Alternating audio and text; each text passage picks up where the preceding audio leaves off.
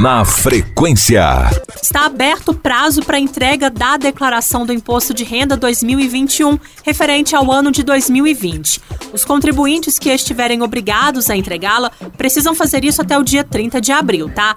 A Receita Federal espera receber até esse prazo mais de 32 milhões de declarações neste ano. Dentre as mudanças para 2021, a principal é a declaração do recebimento do auxílio emergencial. Há também novos espaços para a declaração de criptomoedas e a adesão da declaração pré-preenchida. Sabemos que muitas dúvidas surgem aí a respeito desse assunto, né? Mas calma, tá? Não se preocupe, porque hoje no Na Frequência a gente vai conversar com o economista e contador Vitor Hugo Franco, que vai esclarecer como funciona todo esse processo de declaração de imposto de renda. Vitor Hugo, obrigada pela participação na frequência de hoje. Seja bem-vindo. O que muda no imposto de renda deste ano em relação ao do ano passado? No imposto de renda desse ano, destaca-se a obrigatoriedade de se declarar o auxílio emergencial para quem auferiu rendimentos tributáveis superiores a R$ 22.847,76. A restituição do imposto passa a, a pessoa passa a poder receber essa restituição via contas de pagamento. Anteriormente era só conta corrente, conta poupança. E também a criação de códigos específicos lá na, na, na parte de bens e direitos que é, são específicos para criptoativos, que até então não existiam. Quem deve declarar o imposto de renda? Conta pra gente. E quem é obrigado a declarar o imposto de renda nesse ano são as pessoas que oferiram rendimentos tributáveis superiores a R$ 28.559,70 ou que oferiram rendimentos isentos superiores a 40 mil reais, tá? É, quem obteve em qualquer mês de 2020, no decorrer de 2020, ganho de capital, alienação de bens ou direitos, mesmo que não seja, é, não teve a incidência do, do imposto, tá? Quem em 2020 teve receita bruta na atividade rural superior a R$ 142.798,50, ou quem possuía, pelo menos até 31 de dezembro de 2020, em posse de bens e direitos que somados é, ultrapassam os 300 mil reais, tá?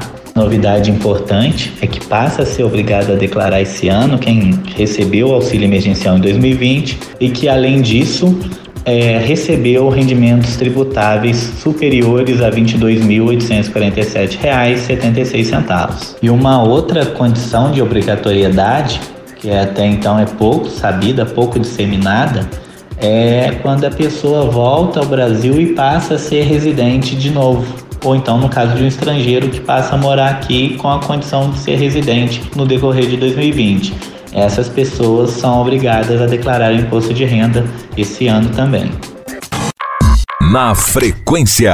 Vitor, dá para fazer a declaração toda pela internet? Como que funciona o processo para fazer a declaração do imposto de renda? Sim, a declaração pode ser feita toda pela internet, dentro do meu imposto de renda, que é uma aba específica dentro do portal da Receita Federal para da pessoa física, portal ECAC, tá? Que é o Centro de Atendimento ao Contribuinte é, ele consegue fazer toda pela internet sem ter que baixar o programa da Receita. O processo para fazer a declaração de imposto de renda ele é simples. Ou você baixa o programa, o app da Receita específico, né, do, do imposto de, renda, ou se você vai preencher dentro mesmo do ECAC, você tem as abas e você vai preenchendo de acordo com a sua particularidade. Agora, por que é importante planejar a data da entrega dessa declaração? É importante se planejar para fazer a declaração, porque dependendo né, do, do trabalho a ser feito, há várias fontes de documento para ir atrás. Às vezes a pessoa não é organizada, não tem aquele controle durante o ano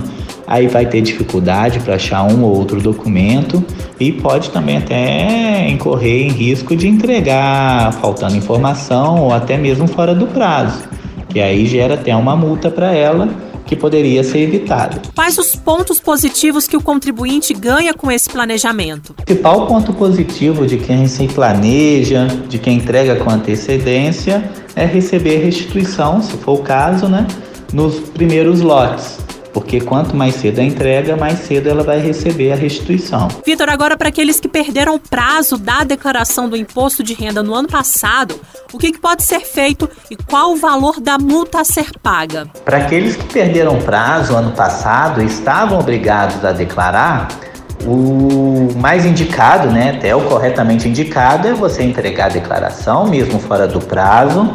Pode ser feito isso.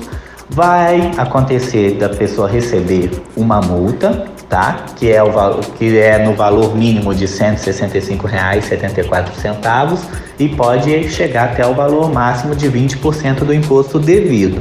E é importante frisar que uma pessoa que não entrega imposto de renda sendo obrigada a entregar, ela começa a sofrer sanções no seu CPF. O CPF começa a ficar inapto, então, ela, tudo que ela vai for depender do CPF, ela não irá conseguir resolver até acertar a situação com a Receita Federal. Quais são os benefícios que o cidadão possui ao estar legalizado com os impostos? Seria, até costumo brincar, o grande benefício é não ter malefício malefício de ter um CPF bloqueado, malefício de ter multa para pagar, enfim, isso seria o, o, grande benefício, vamos assim dizer. Vitor, explica pra gente o que, que é a restituição do imposto de renda e como que ela funciona. Restituição de imposto de renda ela é feita quando a pessoa, no decorrer do ano de 2020, pagou além do que ela teria que pagar de imposto de renda. É, quanto se entrega a declaração, tanto que a gente vai estar, tá, a gente está aqui em março, abril de 2021, para retratar 2020, porque o imposto de renda é isso. A gente, em 2021, a gente declara todo ano de 2020, é feita justamente o fechamento dessa análise. A Receita compara, se o que você pagou foi insuficiente, você vai pagar imposto. Se o que você pagou for superior, a Receita te devolve através dos lotes de restituição. Lembrando que para esse ano são cinco lotes de restituição: o primeiro 31 de maio, segundo 30 do 6 e o último quinto 30 do 9. Vitor, a gente agradece muito a sua participação na frequência de hoje. Muito obrigada aí pelas explicações. Viu? Um abraço e até a próxima.